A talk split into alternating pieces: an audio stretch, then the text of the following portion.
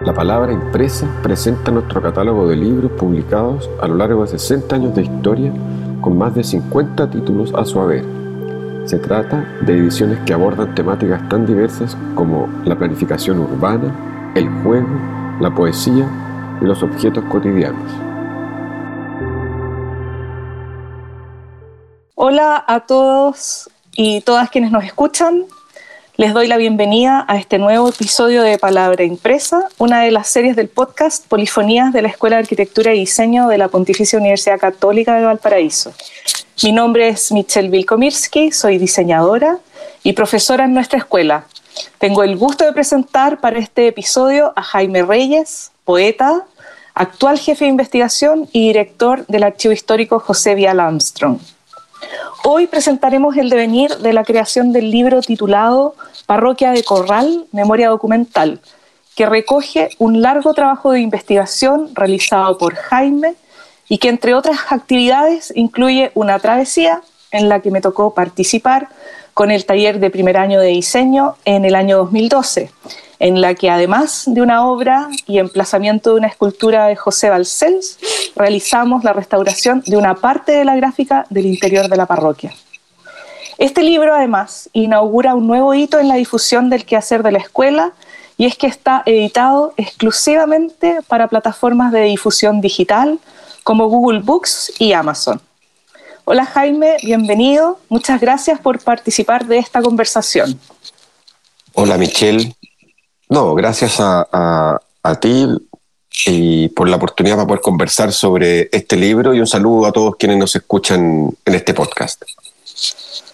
Bueno, para contextualizar, quisiera contarles que Jaime se formó como diseñador industrial en la escuela y continuó sus estudios de posgrado en el magíster en historia de nuestra universidad, fuimos compañeros de hecho, y finalmente se doctoró en diseño en la Pontificia Universidad Católica de Río de Janeiro. Es profesor de taller de Amereiva y de poética general y dirige a estudiantes de magíster en las investigaciones que emprende con las fuentes documentales del archivo histórico. Es en ese contexto que el material del archivo, entre otros planos, fotografías, carpetas de profesores, bitácoras y cartas, abren para Jaime la posibilidad de reunir y difundir lo que consideramos un hito en los fundamentos de la visión arquitectónica de la escuela, hecho obra, en la reconstrucción de las parroquias del sur luego del terremoto de 1960 y especialmente relevante lo realizado en la parroquia de Corral. Jaime, me gustaría que pudieras relatarnos sobre el recorrido que implicó llegar a esta edición digital del libro. Sí, bueno, este libro comienza como una investigación patrocinada por la Dirección de Investigación de nuestra universidad hace ya mucho tiempo. Y en un principio no iba a ser un libro, simplemente nos dedicamos a recopilar, eh, reconocer, reordenar, todo el material que había sobre, no solamente sobre esta parroquia, sino que sobre todas las demás iglesias que, en las que participó nuestra escuela después del terremoto que mencionabas tú el año 60, que son varias. Esta en particular nos encontramos con que en el archivo había mucho material, fotografías, cartas, planimetrías, etcétera, etcétera. Entonces, eh, en un pequeño proyecto de investigación decidimos reordenar todo este material. Me ayudaron en ese tiempo las diseñadoras que estaban a cargo, que trabajaban con nosotros en el archivo y junto con Adolfo Espinosa nos pasamos más de un año, digamos, reordenando todo esto. Después comenzamos con la digitalización de todas las fotografías, la transcripción de todas las cartas. Hay que considerar que tenemos las cartas originales que se mandaba José Vial, que era el arquitecto jefe a cargo de esta obra en particular, con Jorge Sánchez, nuestro querido Pino Sánchez, que eh, se fue a vivir a Corral en ese momento para estar a cargo de la construcción material de la obra, junto con su mujer, y se mandaban cartas. Esas cartas hay de todo, desde reflexiones profundas con respecto a la luz que hay en Corral, la luz de la oración, hasta eh, las peticiones de materiales, clavos, alambre, etcétera, etcétera. Una vez que todo ese material estuvo junto, por esos mismos años, tú mencionabas que te tocó estar en una travesía, ¿no es cierto? Eh, yo en ese tiempo estaba viviendo en Valdivia Y en esa travesía, el año 2012, junto con José Balcells y los talleres de primer año de diseño, eh, aparte de hacer la plaza, ¿no es cierto?, que tú mencionaste, esa plaza que hicimos afuera con una escultura de José, ustedes hicieron eso que tú llamaste la restauración de la gráfica. Hay una cosa muy bonita porque la parroquia de Corral fue terminada, la reconstrucción, por ahí por el año 64, 65, pero después vinieron otros trabajos, la escuela siguió yendo a trabajar. De hecho, hay una travesía del profesor Alejandro Garretón, que me parece que es del año 94, por ahí. Eh, Creo que sí.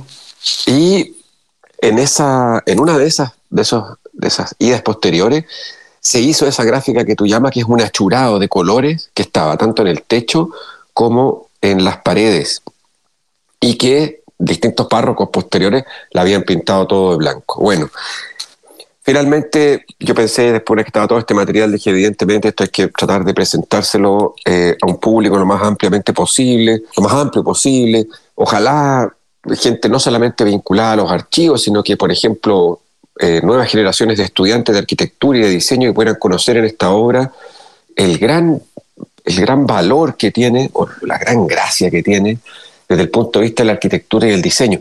Hay unas lámparas diseñadas, hay, está esta gráfica que si esto, está la parte de arquitectura, está la luz, cómo se adelantó a su tiempo, y es una obra que además está en perfectas condiciones hoy día, entonces se puede visitar y nadie la conoce ni mucho, ni bien, ni nada. Entonces tenía que ser una edición. Siempre uno piensa primero en una edición en papel, pero esta edición tiene más de 600 imágenes, entre fotografías, planos grandes, y eso iba a significar hacer una edición en papel muy cara, que, a la que pudieran acceder solamente unos pocos. En cambio, esta edición digital está disponible, es barata, se puede comprar en muchas plataformas y puede acceder cualquiera. Desde ese punto de vista, siempre va a ser, nosotros creemos, ¿no es cierto?, que un libro de arquitectura tendría que tener como siempre páginas grandes, ser en papel, pero este es un libro de archivo que presenta el material para que los arquitectos, diseñadores, artistas, investigadores lo puedan usar. Por lo tanto, es más bien un libro como de, de trabajo. Y en ese sentido estamos muy contentos con la edición digital porque quedó bastante bien y funciona a la perfección. Oye, mira, dentro de las actividades que tú hiciste, que yo recuerdo, ¿cierto? Hubo una exposición en la misma parroquia, el año no me acuerdo, ¿podrías contarnos un poquito de eso? Que fue también como una de las cosas que desencadenó levantar sobre todo el archivo documental fotográfico de la parroquia. Claro, lo que pasa es que en, dentro del proyecto de investigación nosotros encontramos muchas fotos, eh, muchas, muchas, muchas, están todas disponibles en todo caso, no solo en el libro, sino que además están en la plataforma Flickr del archivo, estas fotos y todas las demás de las iglesias que tenemos, incluidas sus maquetas, los trabajos previos, etcétera. Claro, dentro del proyecto invitamos a la comunidad de la parroquia, que en ese tiempo estaba a cargo de dos monjas, no hay párrocos, sino que son dos hermanas las que están a cargo de la parroquia, y le propusimos también eh, al obispo de Valdivia hacer una exposición con las fotografías de la reconstrucción de la parroquia y ellos las eligieron. O sea, nos llevamos una cantidad de, fotografías para ellos, les mandé por internet, después nos juntamos, las vimos en un proyector grande, vimos, no sé, te invento 600 fotografías, y la propia comunidad de la parroquia eligió 50. Y esas 50 las imprimimos eh, y las montamos en una exposición en la parroquia el día de su, de su máxima fiesta de su máxima fiesta religiosa parroquial, en la que va el obispo, va un montón de otros sacerdotes, se llena la parroquia de gente, y ahí estaban puestas estas fotos que después pasaron a ubicarse en un subterráneo que eh, el obispado había recién recuperado, recuperado para el uso de la comunidad, como salas para que se juntaran ahí abajo.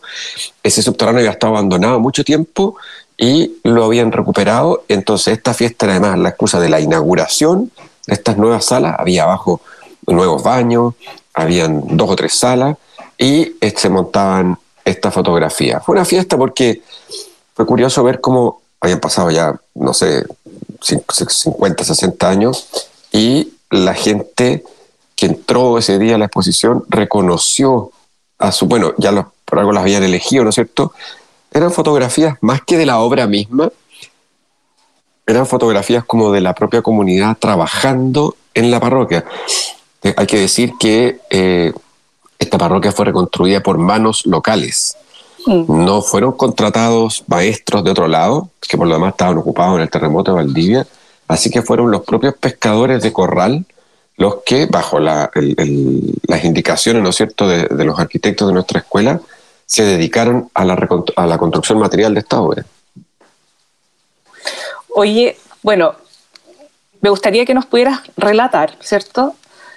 ¿Cuáles fueron tus principales descubrimientos al organizar el material? Porque una cosa es seleccionarlo, ¿cierto? Y otra cosa es organizar como ¿Con qué, ¿Cuál es el sentido editorial con el que lo organizaste finalmente? Mira, hay dos aspectos. O sea, uno se encuentra con mucha sorpresa. Es, bien impresionante encontrarse con las cartas, por ejemplo, de, Pino a Pepe y de Pepe a Pino, etc. Hay unas a Juan Purcell de vuelta, hay unas a, a, a Méndez, a Pancho Méndez, etc. Yo diría que hay dos cosas que eh, son con las que yo me, me, quedaría respecto de esta obra y respecto de las iglesias en general. Lo primero es que yo creo que al morir Pepe, José Vial, ¿no es cierto?, y, Arturo Baeza tempranamente, eran muy jóvenes, en la nuestra ahora, sus quehaceres quedaron un poquito, un poco desconocidos. En virtud, además, que en ese tiempo eh, apenas estaba la imprenta, ¿no es cierto? No había registro digital, no había registro. Bueno, yo te diría que la iglesia de Corral, la parroquia de Corral y las iglesias del sur nunca se mencionan como el antecedente más, diría yo, importante o directo de la relación que tenemos en la escuela, en nuestra escuela, con la obra, con el obrar en verdadera magnitud, a escala uno a uno. Ahí, en esa experiencia que es del año 60 al año 65, aprendieron nuestros maestros, los viejos, que se podía enseñar y aprender arquitectura y diseño haciendo obra. Esto es antes de la primera travesía. Esto es antes de la reforma, esto es antes de la ciudad abierta. Yo te diría que la épica de la escuela con respecto a la obra nace aquí y eso no ha sido reconocido, no se reconoce, siempre se mencionan como los hitos de nuestra escuela. Eh, bueno, la llegada de los, maestros, ¿cierto? A Viña, después viene la primera travesía, ¿no es cierto? La publicación de Mereida, la reforma universitaria, ¿cierto? Y esta, esta esta obra extraordinaria que fueron todas estas iglesias, de una épica increíble, en, tiempos en que uno dice, no, se mandaban cartas, pino con... Sí, pero o sea, que no había ni teléfono, ni tele, eran como unos telegramas, o sea, estamos hablando de un tiempo en que las comunicaciones no eran lo que es ahora, nada. Y la escuela se dedica con todos sus alumnos y todos sus profesores a el trabajo en estas iglesias. Yo creo que hay una épica ahí que es el fundamento te diría yo, de la ciudad abierta y de las travesías fundamentalmente. Uno de los fundamentos. Porque tanto Pepe como, eh, como eh, Fabio, eh, etcétera, Fabio, imagínate quién más que aprendió ahí a que se podía trabajar en una relación con la obra, con alumnos. Porque antes habían estado trabajando en Jan Mermos, en la casa de Jan Mermos, pero eso era sin alumnos. Esto fue con alumnos. Con alumnos. Eso es como una, una, de las dimensiones. Esa es una de las intenciones, por así decir, editoriales, en que aparezca como esa épica, ¿no es cierto? Eh, que por supuesto no sé si se logra o no en el libro, pero me, me gustaría. Y lo segundo es que el archivo, el material de archivo, en este caso la parroquia, las iglesias, debiera estar vivo, eh, presente.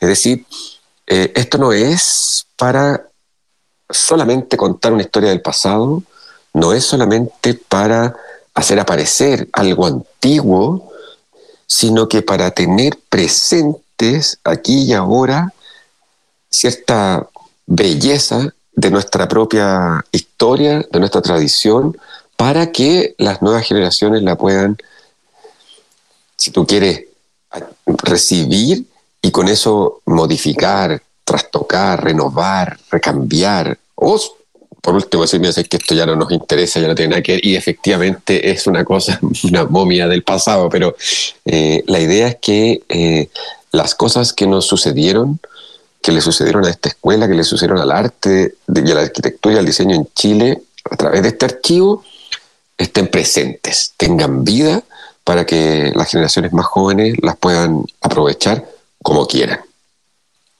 Oye, y en ese sentido, yo al principio nombraba que, entre otras cosas, tú trabajabas con alumnos de posgrado ahora, ¿cierto?, en el archivo. Sí.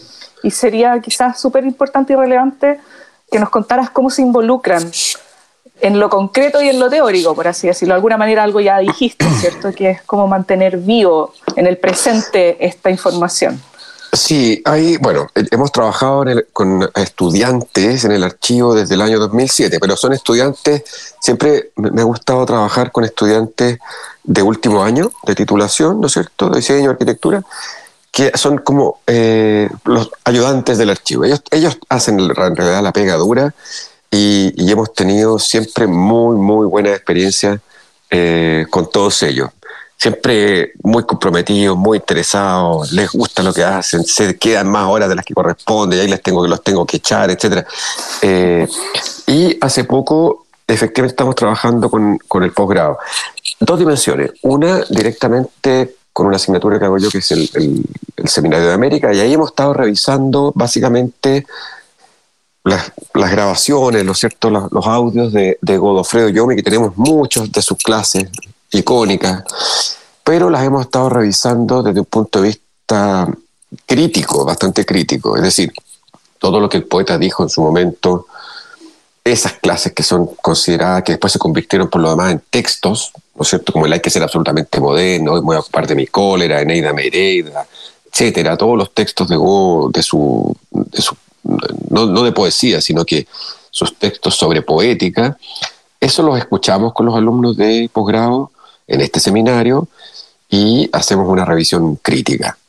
Crítica dura, eh, como eh, bien concreta, nada de, ¿cómo decirte?, de indulgencias en el sentido de saber si es que este fundamento poético que nosotros tenemos está vigente, ya no sirve, se fosilizó o todavía tiene posibilidades de evolucionar y puede mutar, le caben por así decir, mutaciones para mantenerse vivo.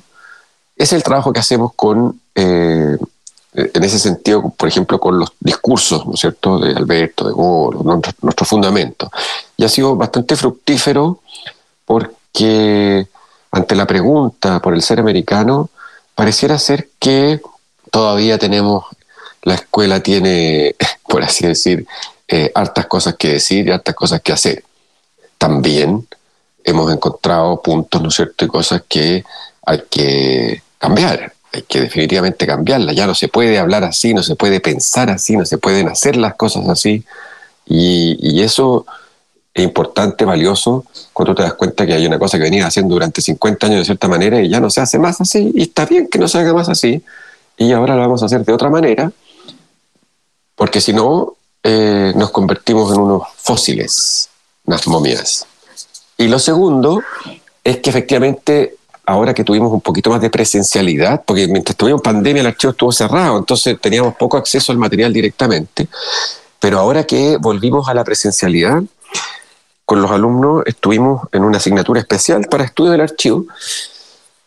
Estuvimos trabajando sobre un material que yo hace tiempo que quería eh, abrir, por así decirlo, lo teníamos ahí y no lo habíamos tocado y ahora estamos trabajando firme con eso, de hecho estamos, presentamos un proyecto en los fondos del patrimonio, etcétera, que es con los cuadernos de José Balcells, Fabio Cruz y Manuel Casanueva, que los tenemos todos. Están todos los cuadernos que hizo José en su vida, también los de Fabio y los de Manuel. Una cosa que hay que decir, a lo mejor para los que nos escuchan y que no saben de qué se trata esto, en la escuela hay una tradición, Alberto es como, uno podría decir, el máximo exponente en el sentido de sus cuadernos son los más famosos, ¿no es cierto? Llevaban su vida artística, doméstica e intelectual en cuadernos. Yo creo que Michelle y yo todavía tenemos esa, a pesar de los computadores, del teléfono, de todo, yo todavía sigo, estoy de hecho en este momento frente a mi cuaderno. Eh, y eh, entonces estos profesores juntaron durante sus vidas de profesores, de artistas, de, lo mismo, de familiares incluso, muchísimos cuadernos. Y los estamos, compramos un escáner especial para digitalizarlo y los estamos digitalizando y vamos a empezar ahora a ver entonces qué es lo que hay adentro, los dibujos, los escritos, los textos, están por ejemplo, siempre nos vamos a encontrar, y esto va a ser una sorpresa después para nuestros exalumnos, nos vamos a encontrar con todos sus proyectos de taller los aprobados y los reprobados, porque los profesores llevaban al detalle en sus cuadernos a todos sus alumnos. Les dibujaban la maqueta, les resumían el fundamento, hacían todo un estudio, después por eso ponían una nota. Eso está todo. Hay cosas realmente muy... Ni qué decir de ciertas, por ejemplo, el rigor de Fabio para anotar hasta el último detalle de una obra, los tornillos, los clavos, es todo. Una cierta ida y vuelta de José Balcells entre el dibujo eh, del croquis y la abstracción, cómo el croquis se va convirtiendo rápidamente en unos trazos abstractos, ¿no es cierto?, para llegar a la escultura, que en el plano, en el cuaderno, no, no, casi no es nada. Pero yo conozco las obras de José, entonces además vamos a poder hacer esa relación. Mira, estos dibujos pertenecen a esta escultura. Y bueno, y están los cuadernos de Manuel, que tienen una dimensión plástica también extraordinaria. Eh, eh, el trabajo que hace Manuel de dibujar los trajes, las máscaras, los escudos de los torneos, eh, y tú después miras las fotos de los torneos, o si estuviste en algún torneo o ves el libro de los torneos, bueno, aquí están los antecedentes primero y eso, eso son realmente bellos, digamos. Así que tenemos mucho trabajo por delante. Oye, y a propósito de esa herencia que nosotros tenemos, ¿cierto? Que tiene que ver como con la, el trazo vivo. Eh, mi última pregunta se refiere a algo de eso y que tiene que ver como esta paradoja de que este podcast, ¿cierto? Esta línea de podcast se llama Palabra Impresa y sin embargo este libro no está impreso, es un libro enteramente digital y que está disponible, ¿cierto? Todos lo pueden buscar. Me gustaría que te pudieras referir a eso en en tu fascinación, porque me consta, ¿cierto?, en tu fascinación del libro digital como una plataforma de difusión y los desafíos que eso le trae a las fuentes de, la escuela, o sea, como... ¿Qué nos depara el, futuro en ese sentido? Mira, nosotros empezamos a digitalizar las cosas del archivo. Esa fue mi misión, en realidad, cuando yo llegué, el archivo estaba más o menos organizado, más o menos.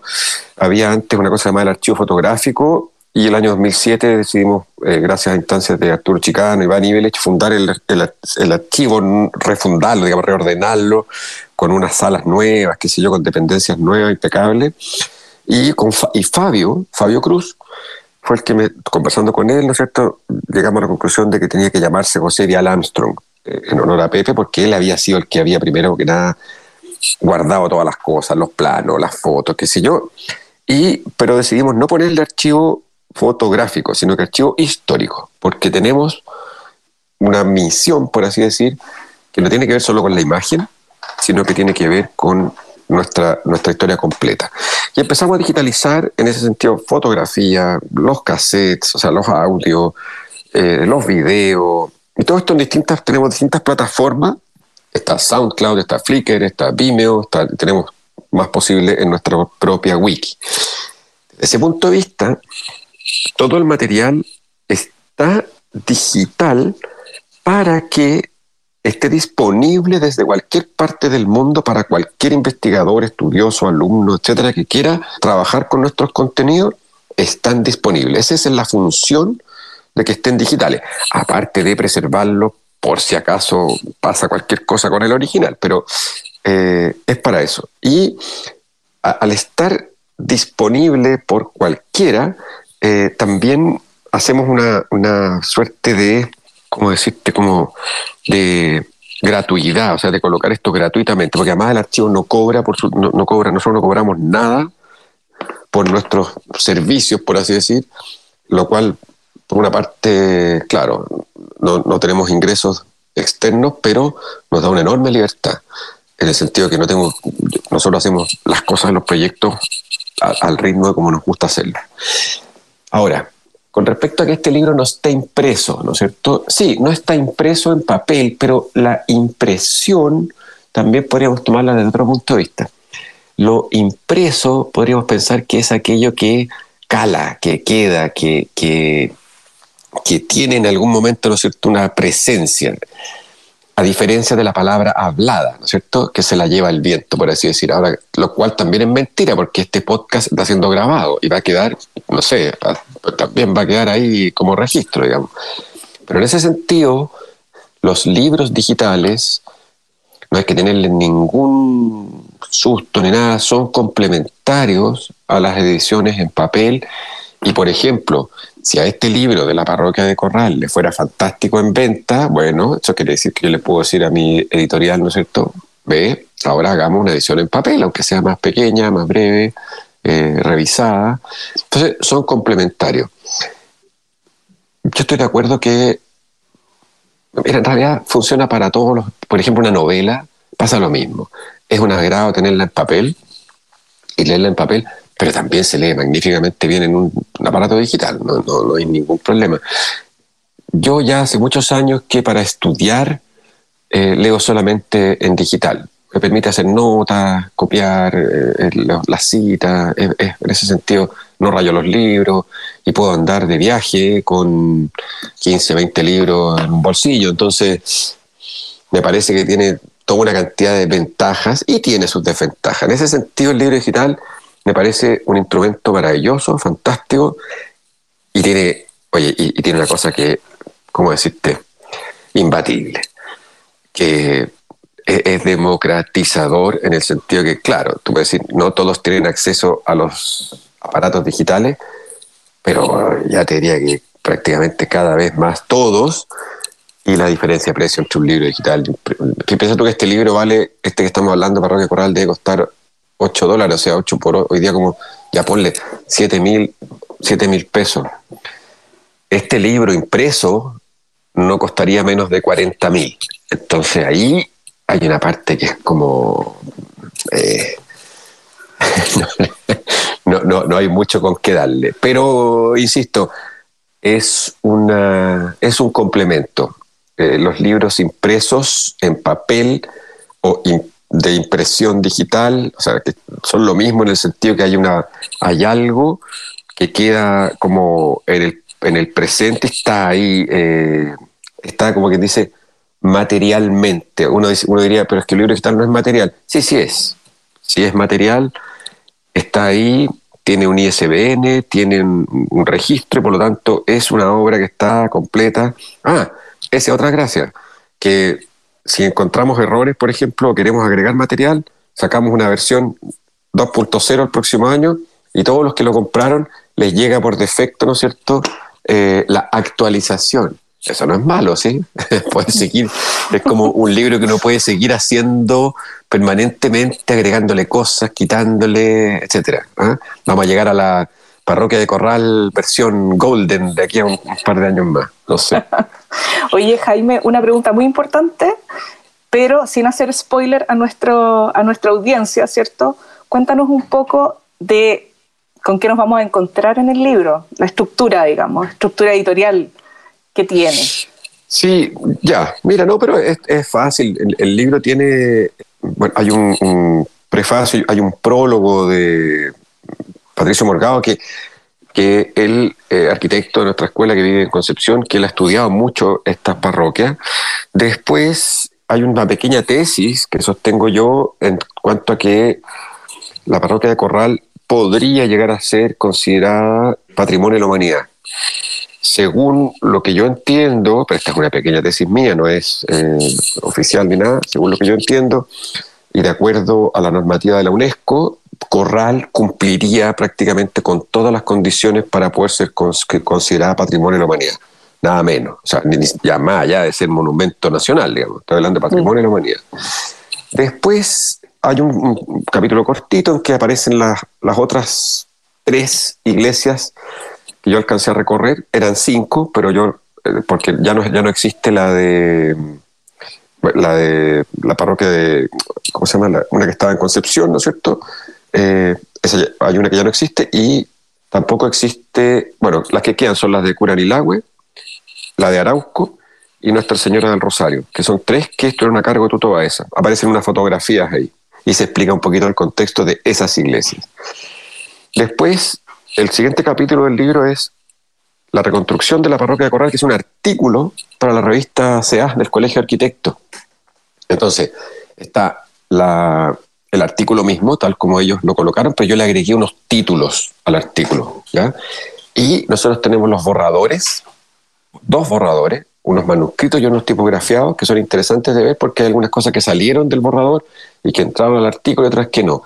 Y esos borradores están con fotografías, ¿no es cierto?, con imágenes y con sus transcripciones. Después otra cosa bien bonita que es el, bueno, dentro está el programa de fotos para el artículo. ¿Qué es lo que un programa de fotos? Como las fotos eran caras en ese tiempo, eh, había que hacer un programa, calcularlas, digamos. Vamos a tomar esta de acá, esta de aquí, esperar la luz adecuada. Hoy día las fotos se toman así como por millones, pero en ese tiempo y ese programa de fotos es como un storyboard de una película hecho por Pepe Vial. Después están las cartas de Corral, lo que yo les contaba, las cartas de José Dial a Jorge Sánchez, de Vuelta, a Pancho Méndez, Juan Purcell, etc. Esas cartas están. Tú puedes ver las imágenes, en el libro puedes ver las imágenes de los originales, manuscritas, y están transcritas. Y después hay unos documentos, la sección de documentos que son sobre el acto de orar, sobre la luz, sobre la luz de Corral, unas conversaciones con Alberto, las pruebas de color, eh, están una selección de planimetrías y una selección de las especificaciones técnicas. Todo esto está en, ¿cómo se dice, Michelle, cuando están eh, los originales? Eh, están en forma facsimilar. Facsimilar, exacto. Facsimilar. Están, están, facsimilares, ¿no es cierto? Y además están las transcripciones. y después hay un álbum fotográfico con un montón de fotos de, ni me sé me acuerdo cuántas son, en que todas las fotos de, la época, ¿no es cierto? Incluso unas de un, poquito más posteriores. Y después hay un capítulo dedicado a la travesía de 2012, la plaza de la parroquia, la obra de la travesía. Está la restauración de los achurados del altar del Santísimo que tú mencionabas, ¿no es cierto? Están todos los elementos nuevos que hicimos para la entrada del templo, hasta la escultura de José Balcells. Después hay unas notas breves y una bibliografía. Eso es. Buenísimo. Oye, eh, Jaime, te doy las gracias por esta súper completa entrevista eh, y te invito a que le digas a nuestra audiencia tus palabras de despedida. Invitarlos también a que puedan adquirir el libro, visitar el archivo. Sí, te pues, dejo ahí la, palabra. Ya, gracias. No, gracias a, ti, Michelle. La invitación siempre ha estado abierta en el archivo. Es divertido porque eh, los alumnos a veces pasan por la escuela cuatro o cinco años y no tienen idea de que existe este lugar, digamos. Como una vez conversando con gente de otros archivos, sí, por eso siempre nos tienen como en los subterráneos, los archivos somos los del subterráneo. Pero no, este está en el segundo piso, vayan a verlo, está todo puesto siempre en digital, cada vez estamos tratando de subir más cosas. Me parece importante que nuestros propios alumnos de las nuevas generaciones sepan que existe el archivo, lo conozcan, porque hay material para sus propios estudios ahí. Siempre, siempre van a encontrar algo que les va a servir. Ni hablar, ¿no es cierto?, de, gente de, otras... De hecho, nos, nos, piden más cosas de afuera de Chile que, que, de nuestra propia escuela incluso. No, si en la escuela eh, nos tienen bien considerados. Pero una invitación, eh, las plataformas están ahí. Yo espero poder eh, seguir publicando, no demorarme tanto como esta vez, que nos demoramos mucho más de 10 años sacar este libro, casi 10 años. Espero que sea mucho más rápido para que el material los contenidos profundos nuestra escuela estén disponibles para todos y todas. Así que hasta la próxima. Gracias, Michelle. Gracias Jaime y a quienes nos siguen desde distintos lugares del país y del mundo, les invitamos a compartir este episodio en sus redes y a conocer más sobre el podcast Polifonías en Spotify o a través del sitio web de nuestra escuela www.ead.pucd.cl. Hasta la próxima. La palabra impresa es un reflejo de nuestro catálogo de ediciones en conjunto con Ediciones Universitarias de Valparaíso y se encuentra disponible en www.ead.pucb.cl.